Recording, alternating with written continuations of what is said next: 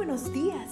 Gracias por estar con nosotros en este bendecido día. Ven y juntos aprendamos y realicemos el estudio de nuestro matinal titulado Nuestro maravilloso Dios. Te invitamos a recorrer con nosotros las promesas que el Señor tiene para ti el día de hoy.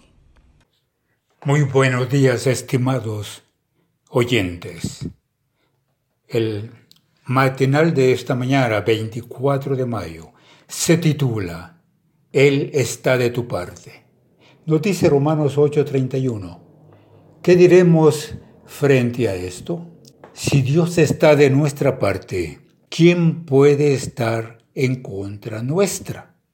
Si alguna vez pensaste que, por haberle fallado a Dios, Él está molesto contigo, nuestro texto de hoy trae buenas noticias. Dice que Dios está de tu parte.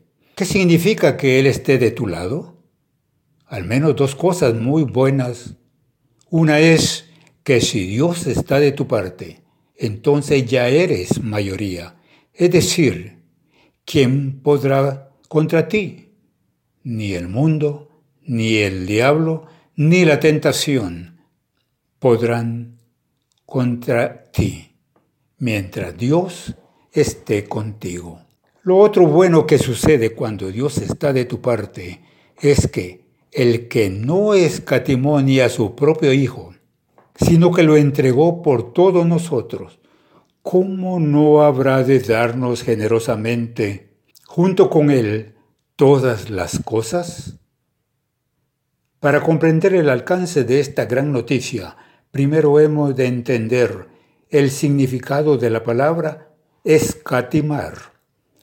Según el diccionario de la Real Academia Española, escatimar significa cercenar, disminuir o escasear lo que se ha de dar o hacer, acortándolo todo lo posible. Lo que el apóstol Pablo nos está diciendo en Romanos 8:32 es que cuando se hizo necesario redimirnos, Dios nos dijo, ¿qué es lo menos que puedo hacer para salvarlos? ¿O cómo puedo recortar el precio de lo que debo pagar? Nada de eso. Con tal de salvarnos, el Padre no ahorró nada más bien lo entregó todo en la vida de su Hijo. ¿Cuál es entonces la conclusión?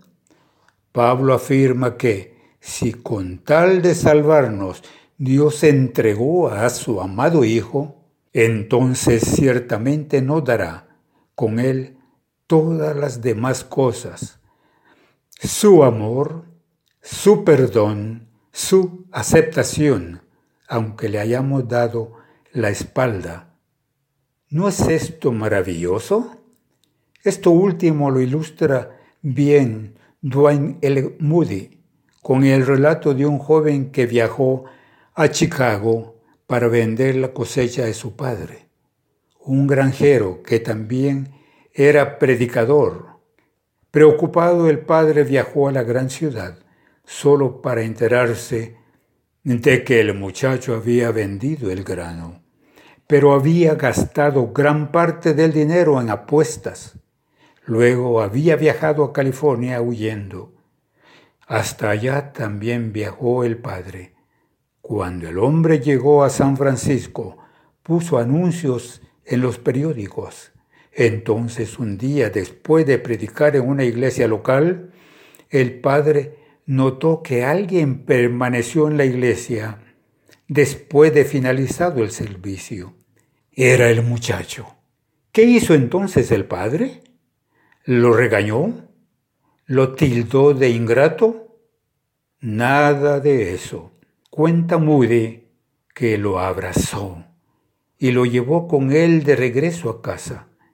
No escatimó esfuerzos ¿No es esto lo que el buen Padre Celestial ha hecho con nosotros?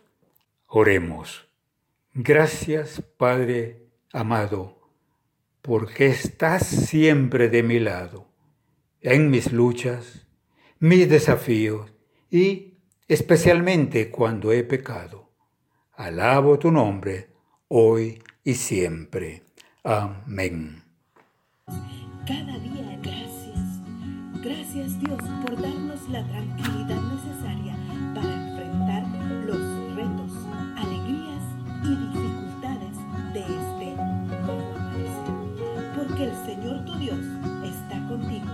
Como guerrero victorioso se deleitará en ti.